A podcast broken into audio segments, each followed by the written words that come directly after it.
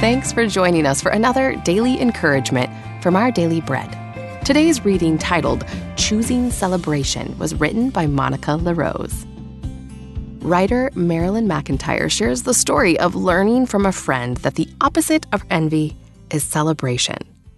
Despite this friend's physical disability and chronic pain, which limited her ability to develop her talents in the ways she'd hoped, she was somehow able to uniquely embody joy and to celebrate with others, bringing appreciation into every encounter before she passed away. That insight, the opposite of envy is celebration, lingers with me, reminding me of friends in my life who seem to live out this kind of comparison free, deep, and genuine joy for others. Envy is an easy trap to fall into. It feeds on our deepest vulnerabilities, wounds, and fears, whispering that if we were only more like so and so, we wouldn't be struggling and we wouldn't be feeling bad. As Peter reminded new believers in 1 Peter 2, the only way to rid ourselves of the lies that envy tells us is to be deeply rooted in the truth, to have tasted, deeply experienced that the Lord is good. We can love one another deeply from the heart when we know the true source of our joy, the living and enduring Word of God. We can surrender comparison when we remember who we really are beloved members of a chosen people, God's special possession. We're called out of darkness into His wonderful light.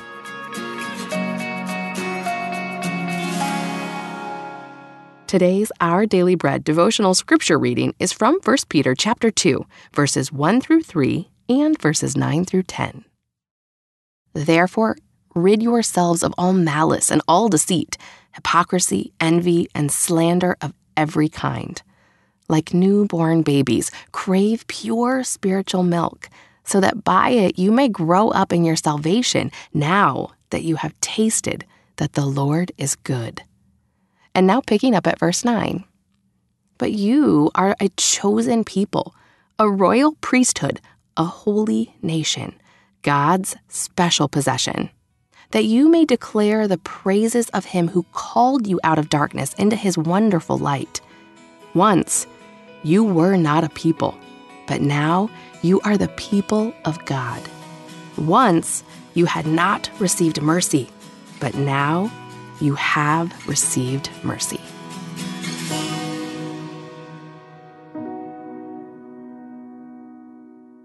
Let's pray. Loving God, source of all that's good, help us to let go of envy's lies, the kind of lies that suck out joy and rot the bones. Help us to instead celebrate the countless beautiful gifts of life in your kingdom. Thank you, Lord. It's in Jesus' name we pray. Amen. Thanks for listening today. My name is Alicia Reisinger, and today's encouragement was provided by Our Daily Bread Ministries.《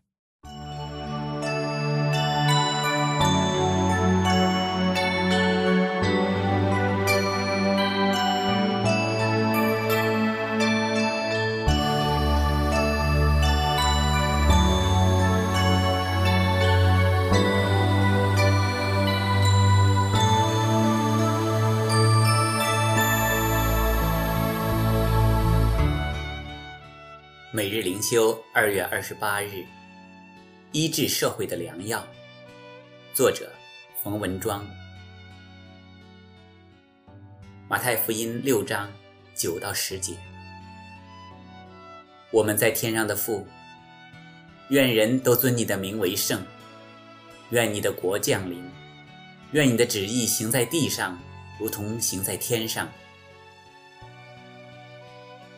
大家都看到社会混乱，有某些地方、某个时候陷入无政府状态，人民性命、财产都得不着保障。其实，这种违反法纪的火焰，早在1960年代就在嬉皮士中间点燃，并且得到政府和社会默许。更准确地说，是无法扑灭，无奈与之共存。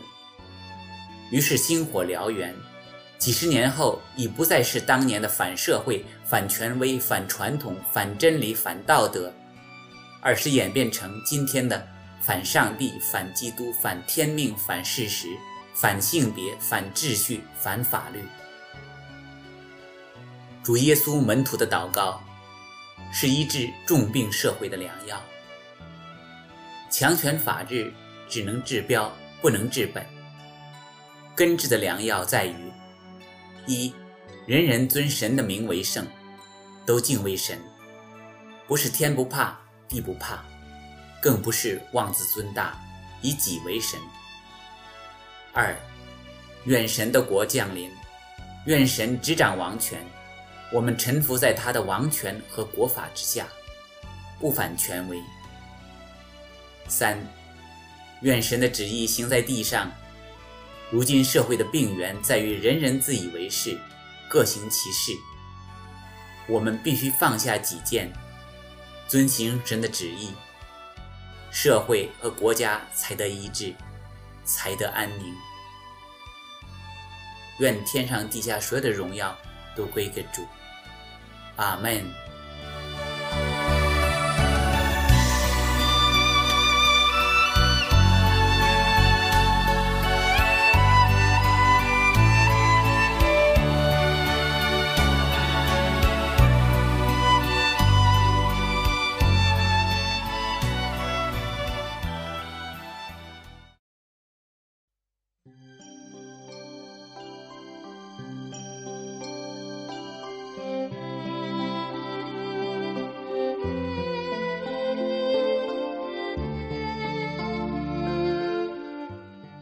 亲爱的弟兄姐妹们，主里平安。我们今天要读的经文是《彼得前书》四章十节。个人要照所得的恩赐彼此服侍，做神百般恩赐的好管家。在基督里赐恩典的主啊，孩子们感谢赞美你，谢谢你。给孩子们的一切恩典和恩赐，慈爱的天赋，你必拯救我们。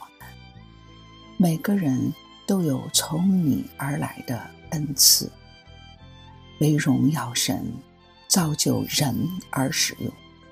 主啊，祈求你帮助孩子们依靠你所赐的力量。更加衷心的珍惜从你而来的恩赐、恩典，随时准备分享，并且按照你所给的恩赐，衷心的服侍你所托付的灵魂。愿你在凡事上得荣耀。主啊，祈求你帮助全地众。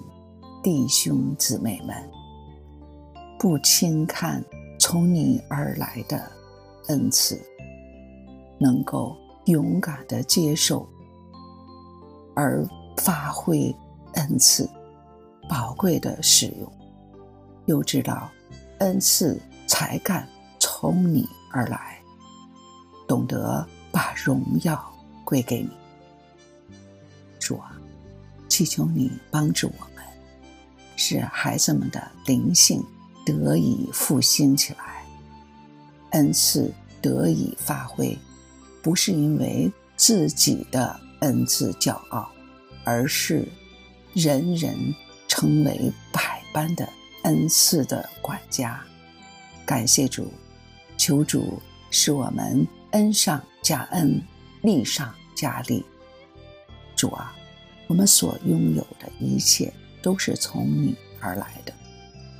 我们不应当夸口自己，乃是指着主夸口，免得心生骄傲，远离你。慈爱的主耶稣，求你把最妙的、最美的恩赐赐给我们，就是基督里面的爱。主再来的日子近，主再来的时候，一切都将被查验。今日，我们就当醒警醒自己，自查。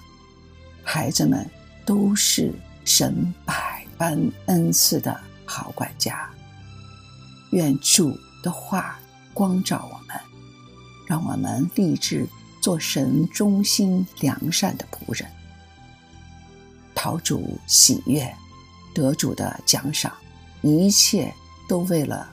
荣耀神而行，奉主耶稣基督名求，阿门。